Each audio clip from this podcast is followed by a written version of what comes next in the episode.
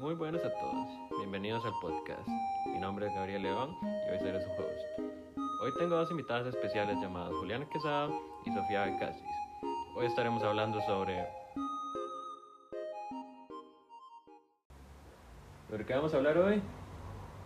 Ah, sí, hoy vamos a estar hablando sobre la exploración espacial. Buenas tardes. Nosotros vamos a hablar de la exploración espacial en el siglo XX. Bueno, antes del siglo XX la idea de viajar por el espacio era algo completamente irreal y fantástico. Nuestros conocimientos del espacio eran limitados y se basaban más en creencias religiosas. Los estudios de Kepler y Galileo y el telescopio nos cambiaron la perspectiva del espacio, pero aún seguíamos atrapados en la Tierra. Bueno, para explicar un poco mejor el contexto, los alemanes habían perfeccionado los cohetes y sus ideas fueron indispensables para los rusos y los gringos. Al final de la Segunda Guerra Mundial, durante la Guerra Fría, los Estados Unidos y la Unión Soviética estaban demostrándose el uno al otro cuál era mejor y cuál tenía las invenciones más avanzadas. ah, ok, por todo el tema de la Guerra Fría y todo eso, ¿verdad? Exactamente, el comunismo versus el capitalismo. Entonces, los soviéticos lanzaron el primer satélite al espacio, llamado el Sputnik 1, en el 57. Un mes después, enviaron el primer ser, vivo, que era la perra laica, a bordo del Sputnik 2. Entonces, podría decir que primero se enviaron satélites y sondas y luego ya naves ya tripuladas. En el 58, Estados Unidos se puede decir que alcanzó a los soviéticos a poner su primer satélite en órbita, llamado el Explorer 1. En el 61 mandaron el primer tripulante y en el 66 fueron los primeros en llegar a la Luna. Solo se quedaron en órbita lunar mientras el primer módulo llamado Eagle bajó a la superficie. Y un poco después, Neil Armstrong fue el primer humano en pisar la Luna, o por lo menos eso fue lo que se vio por televisión. Porque sabemos que las personas son fanáticas de las teorías conspirativas y hay gente que cree que en realidad el hombre nunca pisó la Luna pero no tenemos ninguna forma de saberlo en realidad. Exactamente. Y luego también los rusos llegan a la Luna y a, partir del 71 empezaron a construir una estación espacial. Después lo hicieron los americanos y ya Europa y Japón crean sus propias agencias del espacio y comienzan a participar y todo se vuelve un proyecto internacional. Ahora que estabas hablando de esto de la carrera armamentista y de los conflictos entre la Unión Soviética y Estados Unidos, recordé un dato que me llamó mucho la atención cuando estaba investigando esto, que es que yo no sabía que cuando todos los estadounidenses que han ido a la Estación Espacial Internacional no salen directamente desde Estados Unidos, sino que ellos tienen que volar primero a Rusia y desde Rusia es que se van a la Estación Espacial Internacional. Entonces, esta alianza de mm, SpaceX con la NASA fue el primer lanzamiento de un cohete en Estados Unidos desde hace mucho tiempo.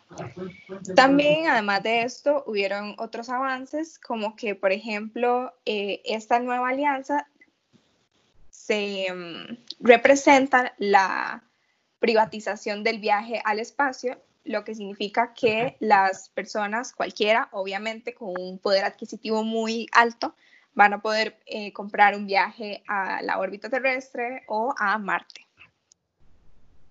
Y también em, esto permite que, las, eh, que SpaceX se encargue de todo lo que tiene que ver con innovación y con cohetes y esto le deja a la NASA más presupuesto para la exploración, para explorar el sistema solar y el espacio y obviamente que avancemos más como civilización.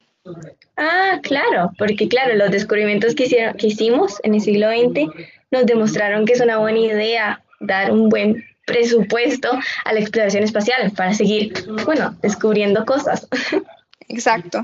León, ¿cuáles son sus opiniones sobre esto? Mm, bueno, a ver, em, yo personalmente con todo este tema de NASA y SpaceX, bueno, en primer lugar, eh, pienso que esto significa que la NASA, tal vez algunas otras entidades, van a poder relacionarse con otras, eh, bueno, organizaciones relacionadas con, el, con los viajes espaciales, lo que obviamente es bueno.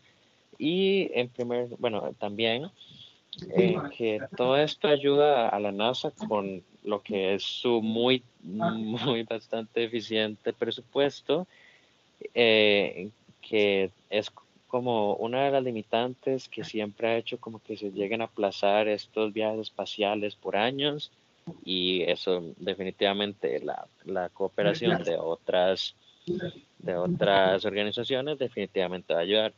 También con, bueno, todo esto va a hacer que los viajes espaciales que están planeados hasta la fecha, que son, bueno, viajes a la Luna y hacia Marte, eh, puedan ser logrados en un, en un marco de tiempo tal vez más pequeño.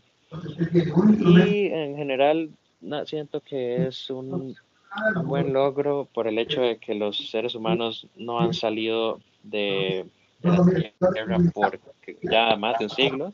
Y siento que al final de todo es como un buen, como una buena, bueno, sí, que tiene como un gran valor humanitario para toda la raza en general. Pero bueno, eh, siento que también con todo este tema de, de lo que ocurrió en la Guerra Fría y lo que ocurrió en la carrera espacial, siento que tal vez pudimos haber aprendido algo de toda esa situación. ¿Qué opinan ustedes? Pienso que por lo que hemos hablado em, y las comparaciones que hemos hecho entre el siglo XX y ahora siglo XXI, hay muchas cosas que hemos aprendido.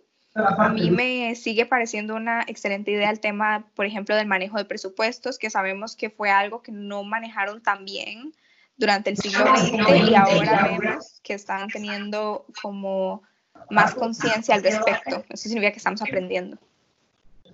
Sí, claro, ahora como ya no estamos en Guerra Fría, como decía León, que tiene toda la razón, eh, no están estas dos superpotencias en conflicto, ahora podemos trabajar más en equipo y ayudarse unas a las otras y así avanzar muchísimo más. Exacto. Sí, y yo personalmente pienso que, bueno, esto todo representa que si nos lo proponemos, realmente podemos salir de la Tierra y expandir pues toda nuestra nuestra zona de exploración a otros países. Así que si la raza humana se lo propone, definitivamente lo podemos hacer.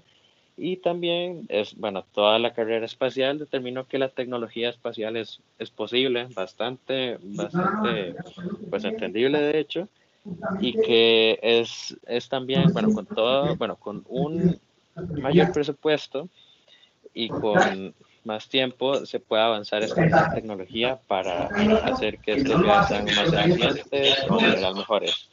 Y siento que también podemos aprender de todo esto, que los seres humanos pueden salir de la Tierra, y, pero necesitamos incentivarnos para hacerlo ya sea eh, por un interés económico, lo que esperaría yo no lo fuera, pues no siento que es la mejor manera de hacerlo, definitivamente no, una pelea entre potencias no es la mejor manera para salir al espacio, no, también estaría bien hacerlo por un tema humanitario, como para como una decisión para decidir expandir la raza. Sí, completamente. Sí, y para progresar nosotros todos. Mm, definitivamente. Bueno, espero que les haya gustado el podcast y la verdad muchas gracias por escucharnos. Sí, gracias.